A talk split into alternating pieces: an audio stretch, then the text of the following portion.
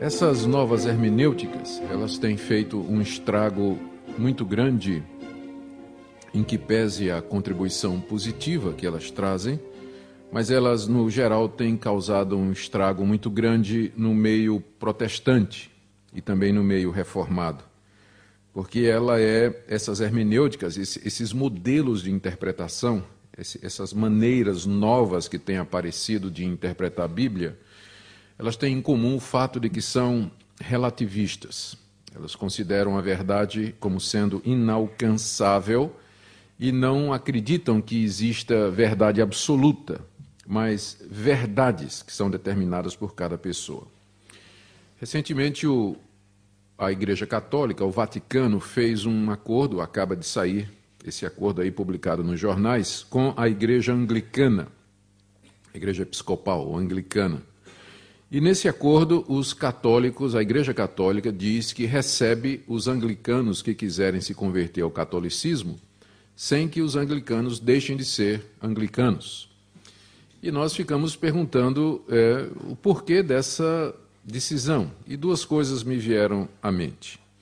Primeiro, a Igreja Católica está desesperadamente precisando de recompor as suas fileiras, porque a cada ano ela perde é, milhares e milhares de membros. Então, ela precisa fazer alguma coisa para que novos membros cheguem. Mas a segunda coisa que eu acho que é, vai fazer com que esse acordo funcione é que quando os angli... É, há muitos anglicanos saindo da comunhão anglicana insatisfeitos por causa da decisão da comunhão anglicana de receber ou de aceitar homossexuais como pastores e bispos reconhecidos. Então, esses anglicanos, revoltados com isso, eles vão sair da igreja anglicana, mas para onde eles vão? Eles vão procurar uma igreja que durante todo durante a história sempre foi muito clara em questões como aborto, eutanásia, homossexualismo, e eu me refiro à Igreja Católica. Porque para encontrar para onde ir no meio evangélico vai ser difícil. Porque se ele for para os Estados Unidos, ele vai ter problemas com a Metodista Unida, ele vai ter problemas com a, as igrejas presbiterianas mais tradicionais, PCUSA, por exemplo.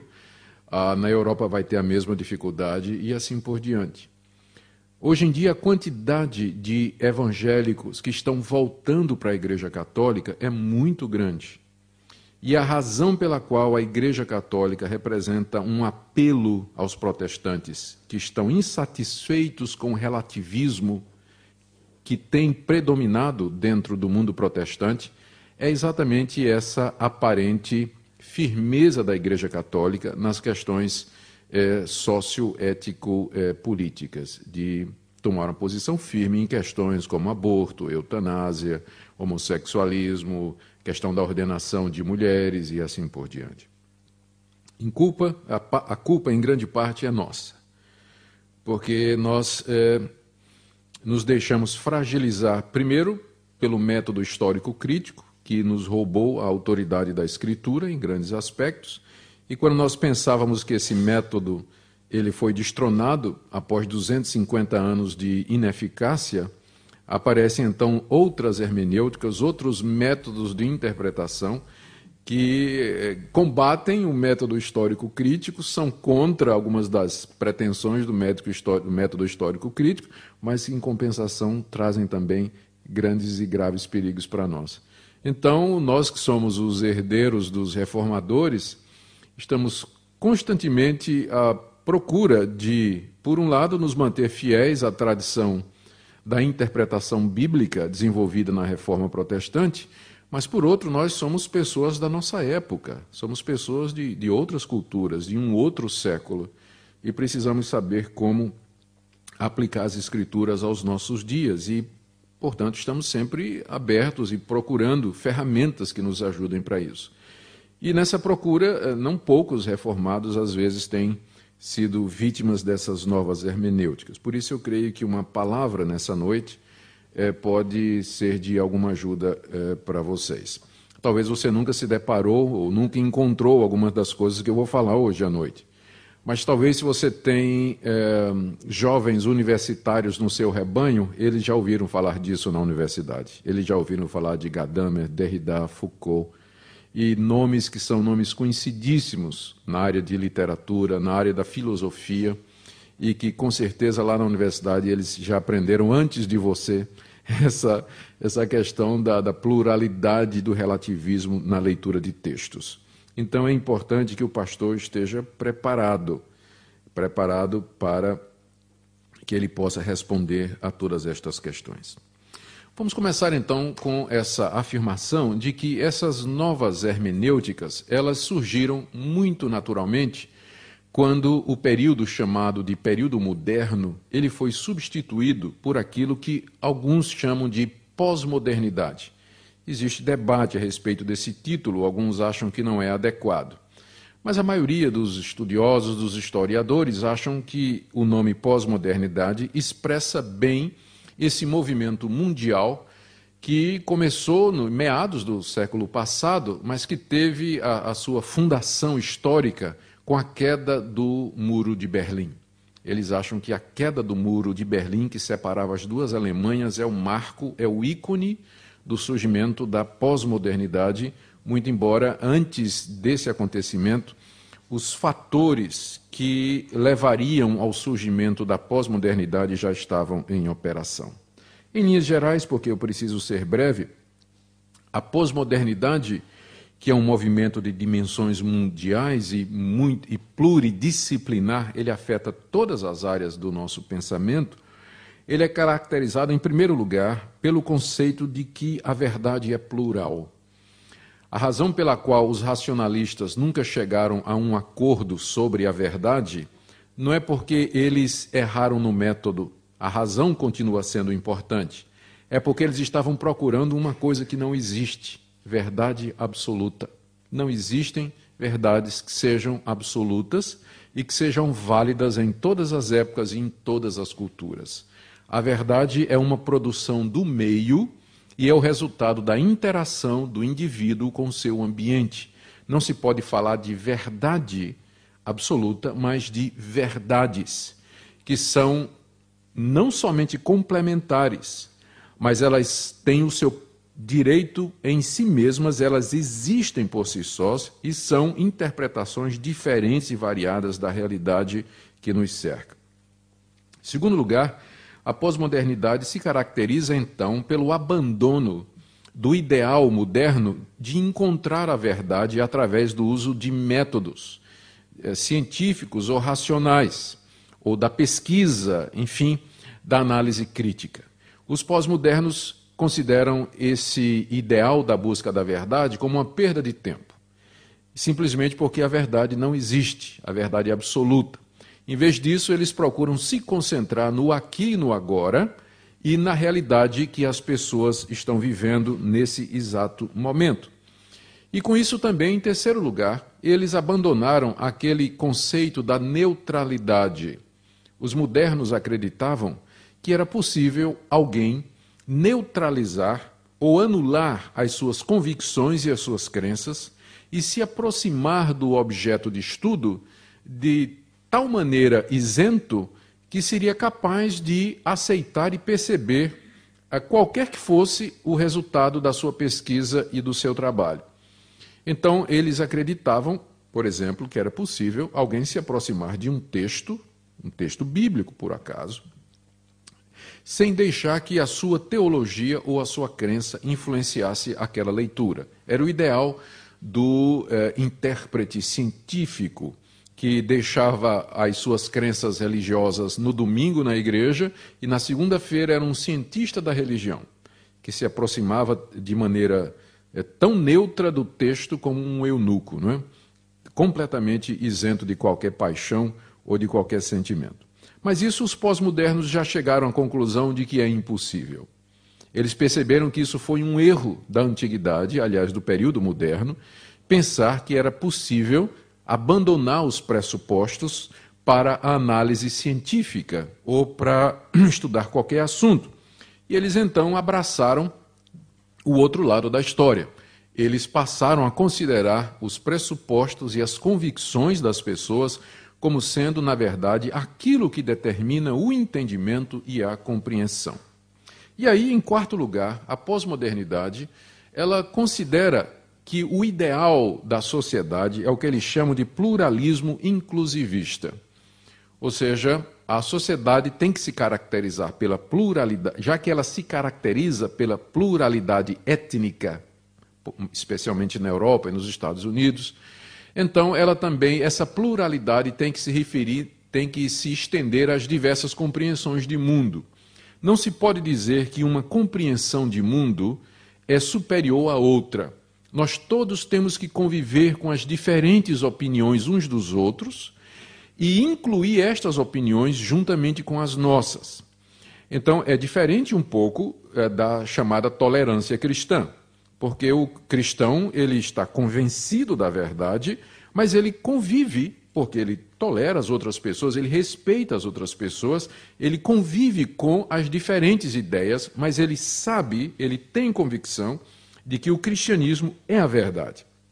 Mas o que a pós-modernidade ensina não é esse tipo de pluralidade ou de tolerância, porque o fato de você acreditar que você está certo e que os outros estão errados, isso já é o que eles chamam de um discurso arrogante e com pretensões de dominação. É um discurso arrogante com pretensões de dominação. Nenhuma religião é melhor do que a outra. As religiões são um sistema de símbolos ligados à cultura e ligados a determinados ritos determinados pelo tempo e pelos costumes das pessoas, e que, portanto, variam de cultura para cultura. Não se pode dizer que uma religião está certa e as demais estão erradas. Nós temos que aprender a conviver com todos respeitar a opinião de todos. E aqui surge, em último lugar, o conceito do politicamente correto. A pós-modernidade se caracteriza por, essa, por esse ideal do politicamente correto. O que é alguém politicamente correto? É alguém que se comporta adequadamente no meio dessa pluralidade. É alguém que não questiona a crença dos outros, não questiona o comportamento dos outros, não emite opinião desfavorável àquilo que os outros creem e praticam. Então, uma pessoa politicamente correta jamais vai dizer que o homossexualismo está errado, jamais vai dizer que ah, relações sexuais fora do casamento está errado, jamais vai criticar uma pessoa por aquilo que ela acredita ou por aquilo que ela faz. Então, é claro que os cristãos é, de persuasão reformada calvinistas e que creem em verdades absolutas e que têm um sistema ético baseado na Bíblia, eles são chamados de fundamentalistas, de xiitas, de radicais, de intransigentes. Dentro dessa mentalidade do politicamente correto, nós somos vistos como incorretos, politicamente é, é, é incapazes e pessoas de, de, que não têm condição de diálogo e que não desejam diálogo porque nós ousamos dizer que não concordamos com determinadas coisas e determinadas práticas. Então, essas são algumas das características do, desse período chamado de pós-modernidade, que já domina a, a, cultura da Europa, dos Estados Unidos e de terceiro mundo, pode ter certeza disso também, já há alguns anos. Já, e é nessa cultura que nós estamos inseridos. E essa mentalidade que dominou o mundo, ela se fez sentir em diversas áreas do, da nossa existência. Por exemplo, a filosofia, que era antes dominada pela, pelo ideal racionalista, ela agora passou mais para as filosofias ligadas ao existencialismo, é, que tem vários ramos dentro da, da, do existencialismo, mas o, o, o, existencialismo, ao contrário do racionalismo, ele abandona a questão da racionalidade e procura então se guiar pela experiência das pessoas e por aquilo que elas é, experimentam aqui nesse mundo. Você percebe também uma mudança é, na, nos costumes e nos valores. Há 20 anos passados, se você chegasse para uma menina, uma moça, eu não vou dizer o nome em português porque pode ofender ouvidos brasileiros. Então, se você chegasse para uma menina e para uma moça e dissesse: comporte-se, a moça saberia o que você estaria dizendo. Mas hoje, se você chegar para um adolescente e dizer para ele, se comporte da maneira certa, Ele não vai ter a menor ideia do que é que você quer dizer com isso, porque o que para ele é um comportamento certo, certamente já não é mais para você e assim por diante. Ah, isso impactou as artes, isso impactou a música. Há um livro muito bom uh, do Rookmaker, que é um holandês, chamado A Morte de uma Cultura, onde ele analisa essa transição da modernidade para a pós-modernidade mostrando as artes, a pintura, a música e as composições, a escultura, onde claramente você percebe a mudança de uma visão de mundo vista pelos artistas como sendo um mundo de detalhes, um mundo de realidade, para simplesmente pegar tinta e jogar na tela e dizer que aquilo é arte. Então, a própria arte refletiu essa mudança de paradigma no mundo. Até as ciências exatas. Hoje em dia se fala da matemática do caos. 2 mais 2 não é igual a 4 sempre. É relativo. Ou na própria física, por exemplo. O mundo funcionava antes na, na famosa é, mecânica newtoniana.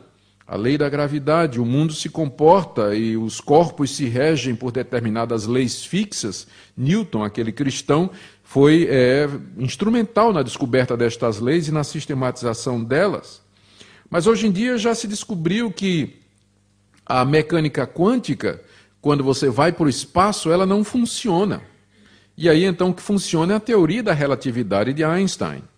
E quando você desce, você agora entra no micro, no mundo microscópico do, do átomo, a mecânica quântica, a mecânica eh, newtoniana não funciona e nem a teoria da relatividade.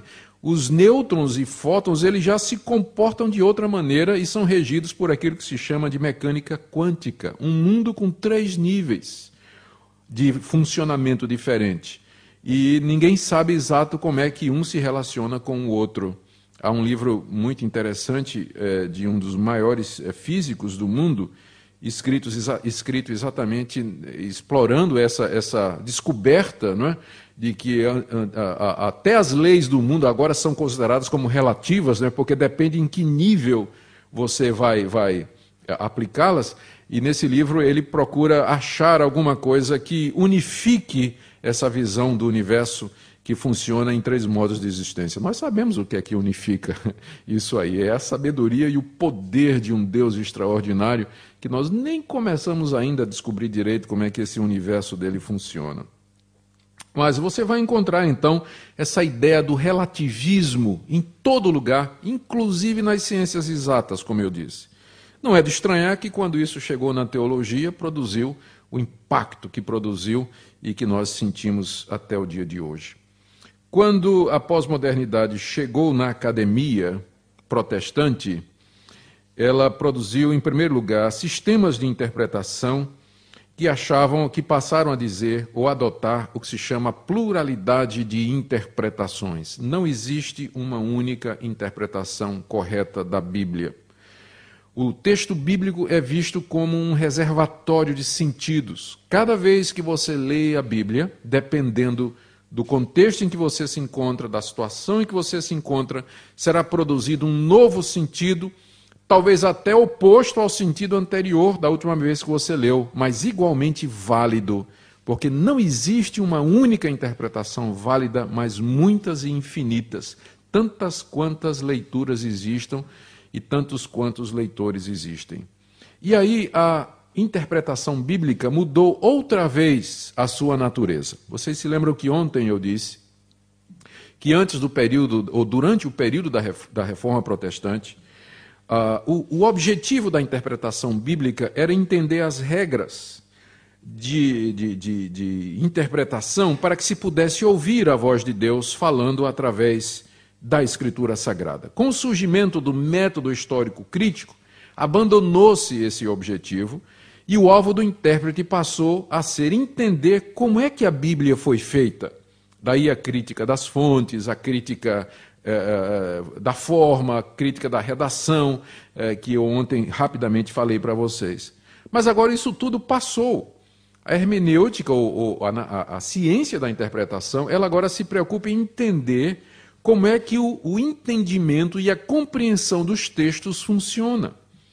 Houve uma mudança do texto aliás, houve uma mudança do foco que era antes no autor para a produção do texto E o foco agora é no leitor, porque já que o sentido é uma variante e uma dependência da experiência do leitor, então, em última análise, quem vai determinar o sentido de um texto é o leitor, mesmo que o autor tenha dito alguma coisa, mas é a interpretação subjetiva do leitor que vai determinar o que é que o texto está dizendo.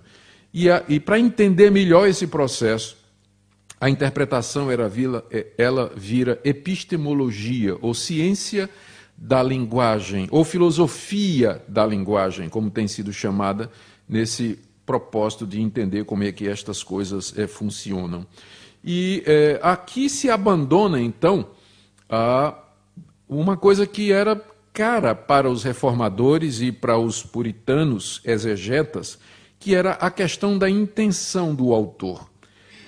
Ah, como nós vimos ontem, uma das características da interpretação da reforma protestante era exatamente a procura da intenção do autor, que era feito através pelo orare et labutare, a conhecer as línguas originais, conhecer a história, conhecer a arqueologia, para tentar entender o que é que o autor quis dizer e aquilo haveria de determinar o sentido do texto.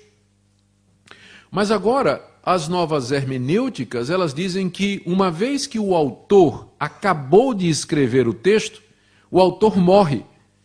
O texto ganha vida própria e ele pode produzir quantos significados é, é, sejam é, quantos significados é, tantos significados quantas leituras desse texto existam. O texto ganha vida própria.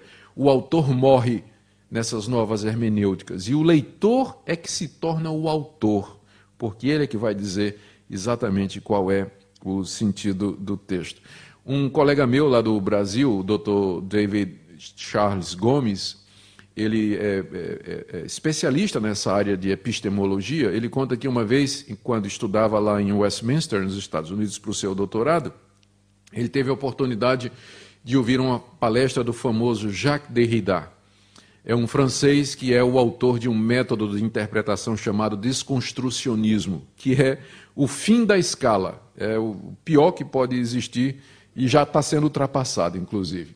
Mas na época o Jacques Derrida era, era estava no, no ápice, não é? e a teoria dele é que os textos não fazem sentido, os textos são de propaganda política e que uh, nós podemos apenas brincar com o texto. E aquilo que o, o autor quis dizer uh, não, não, não pode representar o sentido do texto. O leitor é que vai dar a interpretação correta ao texto e toda ela é, é válida.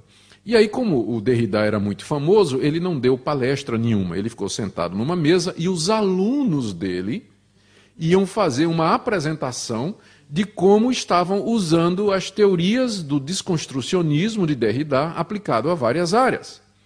E de repente aparece um aluno que disse: Eu vou aplicar a teoria uh, do desconstrucionismo do mestre Jacques Derrida na área da interpretação bíblica. Aí o Davi Gomes, que estava presente no auditório, disse que o Jacques Derrida ficou vermelho de raiva, se levantou e disse: Não era minha intenção que a minha teoria fosse aplicada à religião. Aí o aluno perguntou: E daí? E daí? A sua intenção não vale nada. Sua intenção não vale nada, professor. É, é, é, é o que o senhor mesmo diz que o que o Senhor pretendeu não diz nada, mas o uso que eu vou fazer, isso tem validade. Então foi uma lição de mestre no mestre Derrida, pena que ele não aprendeu a lição. Mas então, é, essas novas interpretações, essas chamadas novas hermenêuticas, além de matar o autor e a intenção do autor, eles é, focam no leitor e afirmam que o sentido de um texto é resultado da interação do leitor com o próprio texto, independente daquilo que o autor quis dizer. Pode ser que Paulo, quando escreveu um determinado texto, quis dizer alguma coisa, mas isso não tem mais importância. O que importa é o que você sente e como você interpreta aquele texto no momento em que você está lendo. É, nesse sentido, aquela parábola do bom samaritano que eu contei ontem ela deixa de ser um motivo de, de piada né, e xiste que nós fizemos, e ela, e o, e o pós-moderno dizia, é uma interpretação perfeitamente possível. Mas Jesus nunca contou aquela parábola com essa intenção. Jesus contou a história do bom samaritano para responder uma pergunta: quem é meu próximo? Então, o sentido da parábola é esse: dizer quem é o meu próximo. Você não pode pegar aquela parábola e interpretar daquela maneira. Aí ele vai voltar para você e dizer: e daí? Não, é? não, importa qual foi a intenção de Jesus, não, não importa qual foi a intenção de Paulo, não importa quem foi a intenção de Moisés. Eles vão até dizer assim: eu não sei nem se foi Moisés que escreveu, mas não faz diferença. E é aqui que eles abandonam o método histórico crítico. Porque eles dizem: não faz diferença quem escreveu, porque a intenção já não, já não é determinativa para o sentido. Muito bem. Então, hoje em dia, essas novas hermenêuticas, há várias delas, eu vou mencionar algumas, elas têm dominado a interpretação bíblica. E o que é que contribuiu, então, para que essa mudança acontecesse dentro da interpretação bíblica de maneira tão violenta como aconteceu? Eu já me, já me referi aos irmãos o fato de que, embora o início da pós-modernidade seja marcado é, na década de, de 80, todavia há, há fatores que estão é, a trabalhar nisso aí um século antes. Eu quero mencionar alguns nomes aqui, dentro da área da pesquisa bíblica e da área da interpretação, cujo trabalho contribuiu para essa mudança do método histórico crítico para a chamada nova hermenêutica e para a re, relativização do sentido. Aqui eu menciono o nome de Frederico Schleiermacher, um alemão, pastor protestante, considerado o pai do liberalismo teológico. Ele era um liberal alemão mas ele acreditava que o, o cerne da religião era o sentimento, que a, o senso da dependência de Deus era o cerne de toda religião. E era isso que fazia com que o ecumenismo fosse possível, porque em todas as religiões, os adoradores, mesmo que adorem diferentes deuses, mas têm em comum, eles têm esse fato em comum, de que eles sentem que dependem do divino do extraordinário. Então, Schleiermacher, mesmo sendo um protestante, ele reduziu a religião ao sentimento. E ele disse que o que possibilita você entender a Bíblia é exatamente que você compartilha do mesmo sentimento dos autores que o escreveram. E a hermenêutica, então, a partir de Schleiermacher, ela toma essa dimensão psicológica ela deixa de ser uma tentativa de entender textos bíblicos para procurar compreender como é que funciona essa empatia entre o leitor e aquilo que o autor deixou. Uma outra pessoa que contribuiu para isso, e Schleiermacher foi muito influente no liberalismo teológico e também no surgimento dessas hermenêuticas. Uma outra pessoa que vocês já devem ter ouvido falar também é um outro liberal alemão, eu estava conversando com um amigo luterano alguns dias atrás e ele, quando eu disse que Bultmann era um liberal, ele disse: "Não, Bultmann jamais aceitaria esse rótulo de liberal", não é? Eu disse: "Eu não conheço nenhum herege que aceita o rótulo de herege, não é?" Mas é que certamente o Bultmann é, seguiu o liberalismo alemão clássico, embora ele tenha combatido muitas coisas do liberalismo clássico, ele com certeza é, manteve vários dos seus pressupostos. Bultmann entendeu que ah, o que você encontra, a importância de Bultmann para esse sistema de interpretação é que Bultmann disse que o que você tem nos evangelhos não é um retrato fiel do Jesus da história, o Jesus que realmente existiu. Mas o que você encontra ali é o reflexo da fé da igreja, o que ele chamou de o Cristo da fé. O que é que aconteceu? Os discípulos de Jesus, após a morte de Jesus, chegaram à conclusão de que ele, é, a, a, a, a razão pela qual ele morreu em vão. É, primeiro, os discípulos estavam tristes porque Jesus morreu em vão. Eles esperavam que Jesus ia trazer o reino de Deus. O reino de Deus não veio com Jesus. Jesus morreu desesperado na cruz, gritando: Deus meu, Deus meu, por que me abandonaste? Os discípulos estavam sem entender por que, é que o seu mestre tinha morrido. Então, eles chegaram à conclusão que Jesus tinha morrido para salvá-los dos seus pecados, coisa que Jesus nunca tinha ensinado. Então, com isso, eles resgataram a morte de Jesus. É isso que é a ressurreição. Jesus nunca ressuscitou literalmente de entre os mortos, ele ressuscita no querigma, na pregação dos discípulos, porque a sua morte adquire agora um sentido. E aí a, os discípulos passam a olhar a vida do Jesus da história com os olhos da fé. E começam a criar histórias e lendas. Porque ninguém, ele, porque, e esse era o ponto de Bultmann, você não pode olhar para os objetos na história sem ser a partir dos seus pressupostos de fé.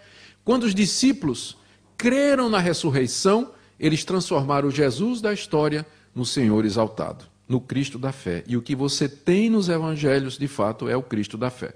O programa de Bultmann, que foi chamado de desmitologização, era um programa que visava despir, descascar o evangelho como as cascas de uma cebola, né? Você ir descascando a cebola até você chegar lá no cerne da mensagem do Evangelho que ele entendia em termos existenciais. A filosofia existencialista seria a melhor maneira de transmitir esse Evangelho para o homem moderno. Então, essa visão de Bultmann do Cristo, de que a fé dos discípulos transformou Jesus da história no Cristo da fé, contribuiu para esse conceito de que o, a fé do leitor é que vai determinar o sentido do texto e da história. Então você tem aí a importância de Bultmann também. Você também tem aqui, nesse sentido, a figura do famoso pastor suíço. Karl Barth foi contemporâneo de Bultmann, trocaram cartas durante 30 anos, discutiram bastante, não é? Discutiram bastante, eh, discordaram entre si muitas vezes. Karl Barth é um pastor eh, gentil, a quem é, nós devemos reconhecer o, o débito, de, temos que reconhecer e dar crédito, porque ele enfrentou o liberalismo teológico na sua época. Todavia, a saída que é, Karl Barth encontrou para enfrentar o liberalismo não foi negar ou rejeitar o método histórico crítico como um todo, mas dizer que os liberais tinham se enganado num ponto. Uh, sim, a Bíblia tinha erros, como os liberais estavam dizendo, só que Deus nos fala através desta Bíblia que tem erros. Os liberais já queriam, né, tinham rejeitado a Bíblia completamente. O Karl Barth disse: não, não, a Bíblia é central na, na, no cristianismo, nós temos que ouvir a voz de Deus e ele nos fala através desta Bíblia que tem erros.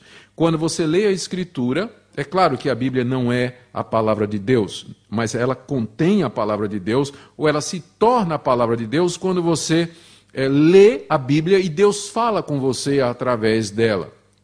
Então, nesse sentido, Calbart contribuiu para que a, a experiência do leitor em contato com o texto se tornasse determinante para a compreensão das Escrituras também.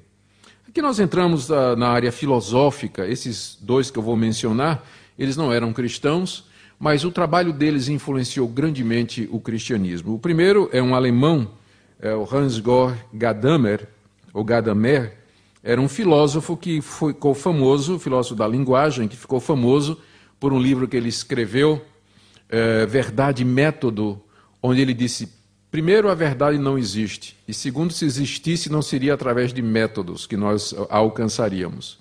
E ele foi quem usou a famosa figura da fusão de horizontes. Só existe compreensão num texto quando o horizonte do leitor se encontra com o horizonte do texto. E nessa fusão de horizontes, então existe a compreensão. E veio depois, eu já mencionei, o Jacques Derrida, francês, ainda vivo, o Gadamer já morreu, o Derrida ainda está vivo, e ele se tornou famoso, então, por dizer que a linguagem é arbitrária. Ele faz uma pergunta assim: qual é a razão pela qual essa palavra de quatro letras, G-A-T-O, gato, se refere ao felino que faz miau, que bebe leite e que fica ronronando nas nossas pernas. Qual é a razão para que essas quatro letras se refiram àquele animal? É arbitrário. É uma questão de convenção humana. Portanto, a linguagem é arbitrária e ela não pode transmitir sentido. Nós damos o sentido que nós quisermos. E a, o, tem gente concordando com o que eu estou dizendo. Gente, eu estou explicando. Eu estou explicando, tá? Eu não estou dizendo que eu acredito nisso, tá? Eu estou só explicando. Mas vocês percebem como isso é sutil, não é? Não é sutil? Não parece lógico? Parece muito lógico. E não é à toa que esses homens influenciaram toda a cultura ocidental, não é? Não é à toa. A arbitrariedade da linguagem, que aí então ele chama de desconstrucionismo, que é você ler um texto partindo exatamente do pressuposto de que ele é arbitrário e que ele está escondendo as verdadeiras intenções por detrás. O papel do texto não é comunicar, mas confundir a linguagem. O desconstrucionista é considerado como um anarquista, não é? embora o Derrida jamais aceitaria esse, esse esse rótulo, mas o desconstrucionismo é o caos da interpretação. Você chegou então no final da linha, não tem mais para onde ir, é quando você diz que realmente o texto ele não comunica sentido, ele descomunica, ele só confunde e assim por diante. Bom, vários métodos de interpretação surgiram como resultado dessas ideias. Eu podia mencionar o estruturalismo, já mencionei o desconstrucionismo, a chamada nova crítica literária, mas eu vou mencionar apenas um, porque foi o que ganhou mais aceitação no meio é, acadêmico de estudos bíblicos do protestantismo, que é chamada nova hermenêutica. Em inglês seria a hermenêutica Reader Response, que significa literalmente a reação do leitor ou a resposta do leitor. Como o nome está dizendo, essa nova hermenêutica, Reader Response, ela significa que o texto é produzido pela reação do leitor. Aliás, que o sentido é produzido pela reação do leitor ao texto. Ou seja, é uma hermenêutica, é um método de interpretação que foca na experiência do leitor, no ambiente do leitor. Por isso que ela é essencialmente ideológica, ela parte de alguma ideologia. E geralmente uma ideologia ligada algum, alguma área política. Não é à toa que muitos dos eh, promotores e defensores da chamada nova hermenêutica, eles são marxistas ou usaram categorias do marxismo para elaborar os seus, as suas interpretações. Entre elas, a mais famosa, naturalmente, é a teologia da libertação, que dominou uh, o terceiro mundo e também algumas outras partes eh, eh, do mundo em geral é essencialmente relativista, diz que não existe verdades absolutas, que o texto bíblico deve ser lido à luz da experiência das pessoas e dos grupos sociais, particularmente das minorias oprimidas e assim por diante. E é desconstrucionista, denuncia que o texto bíblico foi usado durante séculos pelos ricos, pelos brancos, pelos homens para manter a dominação dos pobres, das, das raças afrodescendentes e das mulheres. Então, esses, é, esse, esse é o inimigo verdadeiro do cristianismo. É o homem branco, masculino, é, é, heterossexual e rico. Então, e, e que através da anglo-saxônico, que através da história usou o texto bíblico e o cristianismo para oprimir e dominar as, as, os grupos minoritários. E é nesse ambiente, então, que surgem é, teologias como a teologia da libertação, as hermenêuticas feministas, as hermenêuticas é, africanas, a, a hermenêutica homossexual e assim por diante. Eu vou focar em duas. Primeiro, a teologia da libertação e depois as hermenêuticas feministas. A teologia da libertação nasceu é, no meu país, e ela nasceu num seminário da minha denominação. Mas quem trouxe foi um americano, um missionário americano chamado Richard Shaw.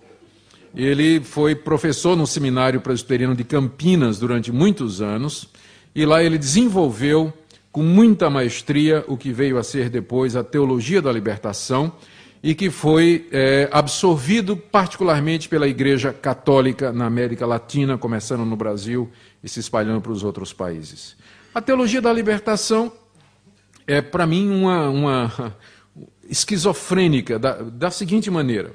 Porque ela diz que o sentido do texto bíblico vai ser determinado pela situação de opressão, de pobreza e miséria em que vivem as populações do terceiro mundo. O pobre brasileiro, latino-americano ou, africano, ele, ele vai ler a Bíblia a partir do seu estômago vazio, da sua situação de fome. E a leitura dele vai ser diferente de um branco de Nova York, que é rico, que é protestante, é branco e não tem opressão nenhuma. Então, quem lê a Bíblia de barriga cheia tem uma interpretação. Quem lê com a barriga roncando de fome, ele vai ter outra interpretação do que é que significa pecado, do que é que significa salvação, justiça, quem é Jesus Cristo. Então, para o pobre oprimido uh, na, América Latina, uh, pecado é injustiça social. Pecado tem que ser entendido em termos estruturais. Pecado é a opressão do rico, que é denunciada pelos profetas. E aí se perde a questão do pecado individual, se dilui aí. Mas o pecado passa a ser visto como uma categoria social estrutural. Redenção é você libertar-se das estruturas opressoras e injustas e ter qualidade de vida. A vida que Cristo veio trazer não pode ser entendida a parte de uma vida de justiça social. Libertação e redenção são todas entendidas a partir da libertação do pobre da sua situação. Jesus Cristo é entendido como libertador da condição humana. Veja o famoso livro de Leonardo Boff. Jesus Cristo Libertador, onde ele faz uma releitura do Evangelho a, a, partir dessas categorias sociais e da visão marxista de mundo, e apresenta um outro Jesus, que era o libertador exatamente da condição humana, é, de opressão e de, e de pobreza. Agora, o que eu disse é que eu, o que eu acho esquizofrênico aqui, estranho, é que os teólogos da libertação insistem que a teologia tem que ser nacional, ela tem que ser já que ela é o resultado da leitura do pobre a partir do seu contexto, então eles falam em teologia brasileira, teologia latino-americana, só que todos eles estudaram na Europa. Leonardo Boff estudou na Itália, estudou na Alemanha. Você pega Bonino, a mesma coisa. Você pega Zé Sobrinho, a mesma coisa. Você pega todos os grandes nomes da teologia da libertação, todos eles foram estudar na Europa. Pegaram o ferramental hermenêutico de Gadamer, de Derrida, importaram essas ferramentas e aplicaram no contexto latino-americano. Então, teologia da libertação não é uma teologia autóctone, nacional, mas é simplesmente importada desses pensadores aqui, desses filósofos e tudo mais. É sempre assim que eu tenho procurado combater o que ainda resta da teologia da libertação lá no meu país, porque graças a Deus, com a queda do socialismo, não é que era o modelo que eles usavam, então isso tudo já em grande parte se foi, embora ainda a influência da teologia da libertação permaneça é, muito forte. O ponto, a teologia da libertação é uma das novas hermenêuticas. Ela parte do conceito de que o que vai determinar o sentido da Bíblia é o contexto do leitor é a experiência do leitor. E como as experiências são diferentes, você não pode dizer que uma interpretação é melhor do que a outra. A interpretação do pobre, a interpretação é, da mulher, a interpretação do afrodescendente, que sofre o preconceito racial, das minorias oprimidas através dos séculos. Então, todos eles têm o direito de interpretar a Bíblia à luz da sua situação, e todas essas interpretações são absolutamente válidas. E a hermenêutica feminista, ela também vai na mesmíssima direção. Os teóricos da teologia feminista ou da hermenêutica feminista dizem que a mulher, ela, ela vai ler a Bíblia de maneira diferente do homem, porque ela sempre foi oprimida. A mulher vive uma situação de opressão pelo homem. E ela precisa ler a Bíblia a partir dessa ideologia. Lembram que eu disse que as novas hermenêuticas elas são ideológicas, não é? elas têm uma ideologia por detrás, são leitores ideológicos. Então, as feministas, ou os feministas, porque é muito maior o número de homens defendendo a hermenêutica feminista do que de mulheres, não é? Então, eles começam dizendo que a Bíblia é uma produção patriarcal. Nenhuma mulher escreveu a Bíblia. Foram só homens. E estes homens, quando eles escreveram a Bíblia, Eu estou lendo ali 10 minutos, mas como cada leitor interpreta o texto, tá? Eu estou vendo 20 minutos ali. Ele botou 10, mas eu estou vendo 20. Então vamos lá. Estou vendo 20. Bom, então uh, eles, elas denunciam a Bíblia como sendo um instrumento de dominação masculina, porque os homens escreveram a Bíblia. Eles é que disseram que Deus é Pai e transformaram Deus num Deus de guerra, um Deus sanguinário, quando na verdade a, a, a divindade de Israel era uma deusa chamada Sofia. Essa era a verdadeira divindade de Israel, mas os homens transformaram Sofia em Yahvé, um deus macho, um deus masculino que gosta de guerra, que é chamado de pai. Ora, Deus não tem sexo, por que pai? E não mãe? Eles perguntam, não é? Então, a Bíblia, ela é um livro machista e patriarcal. E os homens também tomaram conta do cristianismo. Desde a antiguidade, as mulheres nunca puderam ser sacerdotisas, nunca puderam ser pastoras, nunca puderam ser presbíteras, porque os homens usaram o cristianismo para reduzir a mulher ao seu lugar. A mulher se torna submissa, ela vai cuidar da casa, das crianças. Em alemão, são os três K's, não é? É Kirche, Küche e Kinder. E Kinderen, né? criança, cozinha e mulher, e filhos. São as três coisas que a mulher tem que fazer e os homens então vão, vão cuidar da religião e vão cuidar dos negócios e assim por diante. Então, elas dizem que a mulher tem que ler a Bíblia com os olhos críticos e desconstruir a mensagem da Bíblia e perceber o preconceito implícito que tem na Bíblia contra as mulheres. É claro que nem todas as feministas propõem uma leitura tão radical. Eu estou aqui é, falando do, do, do movimento feminista mais radical.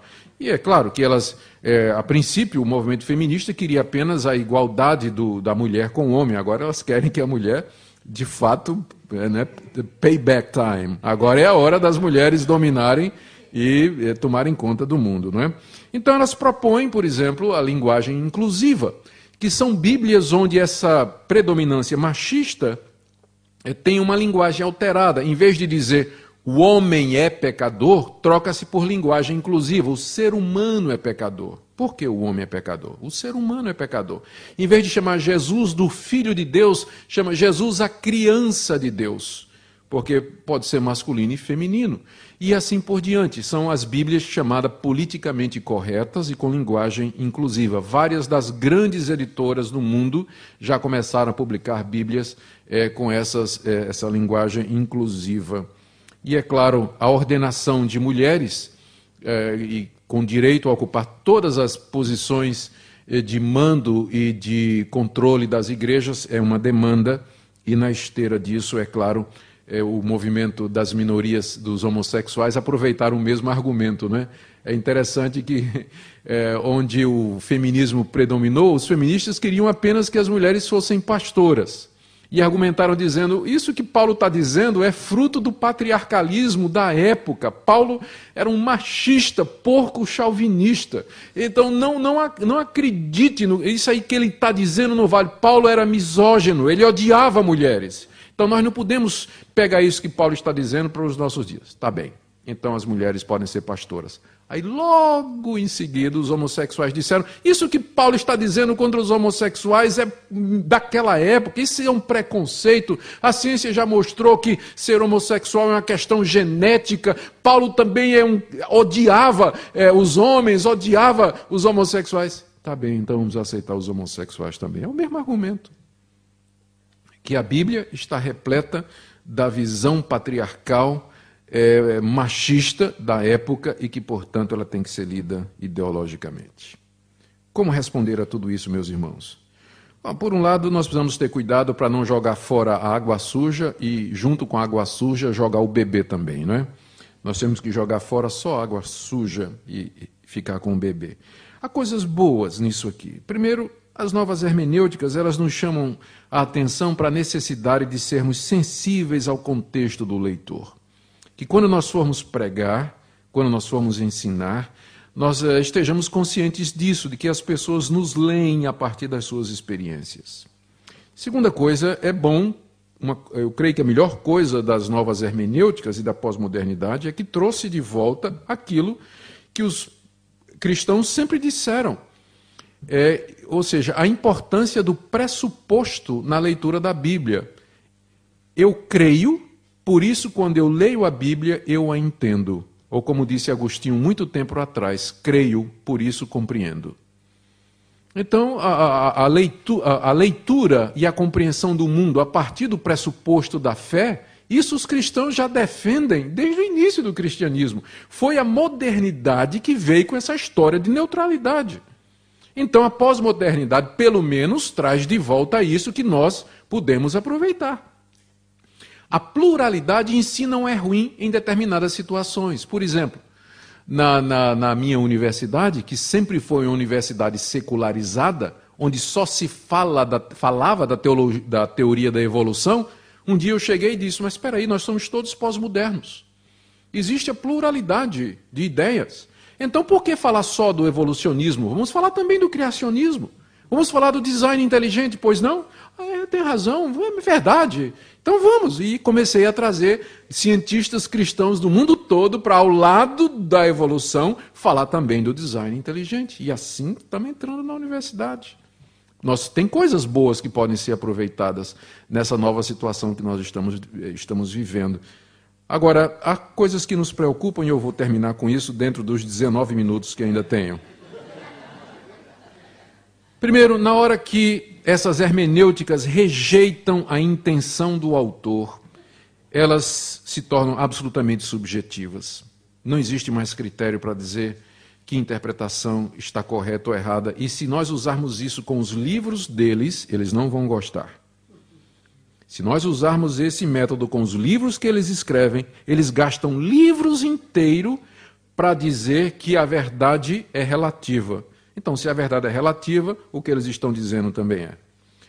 Ah, eles exageram o papel do mundo do leitor para a determinação do sentido. Embora o contexto das pessoas, as experiências das pessoas afetem a maneira como elas veem o mundo, existe uma unidade na raça humana uma, uma, uma coerência na raça humana tal que para um, uma pessoa na Europa, na América Latina ou nos Estados Unidos, a expressão Deus amou o mundo de tal maneira que deu o seu Filho, para que todo aquele que nele crê não pereça, mas tenha a vida eterna, é perfeitamente possível de ser compreendida exatamente da mesma maneira, por causa da unidade que existe no ser humano.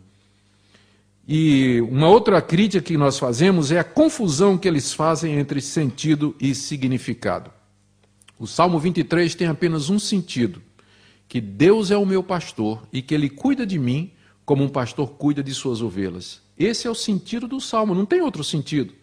Mas ele tem muitos significados ou aplicações. Eu, quando ler aquele salmo, quando estiver doente, aquilo vai me falar de uma maneira. Deus vai cuidar de mim na minha doença. Quando eu estiver passando um problema financeiro, vai me falar de uma outra maneira, mas o sentido é o mesmo, sempre é que Deus cuida de mim em qualquer situação que eu esteja. Então, por não fazer a diferença entre sentido e aplicação, é que eles então misturaram as duas coisas. Os protestantes da reforma nunca negaram isso. O texto tem apenas um sentido. Mas Deus pode aplicar esse sentido a diversas situações práticas onde nós ouviremos a sua voz e nós seremos abençoados onde nós estivermos. Por último, essas interpretações relativizam a proclamação exclusiva do Evangelho e deixam a igreja sem base para declarações e confissões, sem base para pregação autoritativa. Você não pode mais pregar, assim diz o Senhor se você for seguir as hermenêuticas pós-modernas, e deixa sem base para disciplina.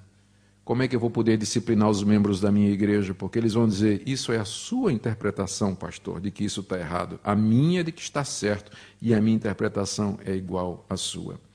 Que Deus nos dê firmeza e sabedoria e saber que nesse mundo relativista nós temos uma grande oportunidade, eu vejo como uma grande oportunidade porque a mensagem do Evangelho ela é firme, ela apresenta segurança e referenciais, e esse mundo relativista no fundo do coração anseia por âncoras seguras, por base. O ser humano ele foi criado assim, ele precisa de fundamentos e a mensagem firme do evangelho traz esse fundamento que nós precisamos. Amém.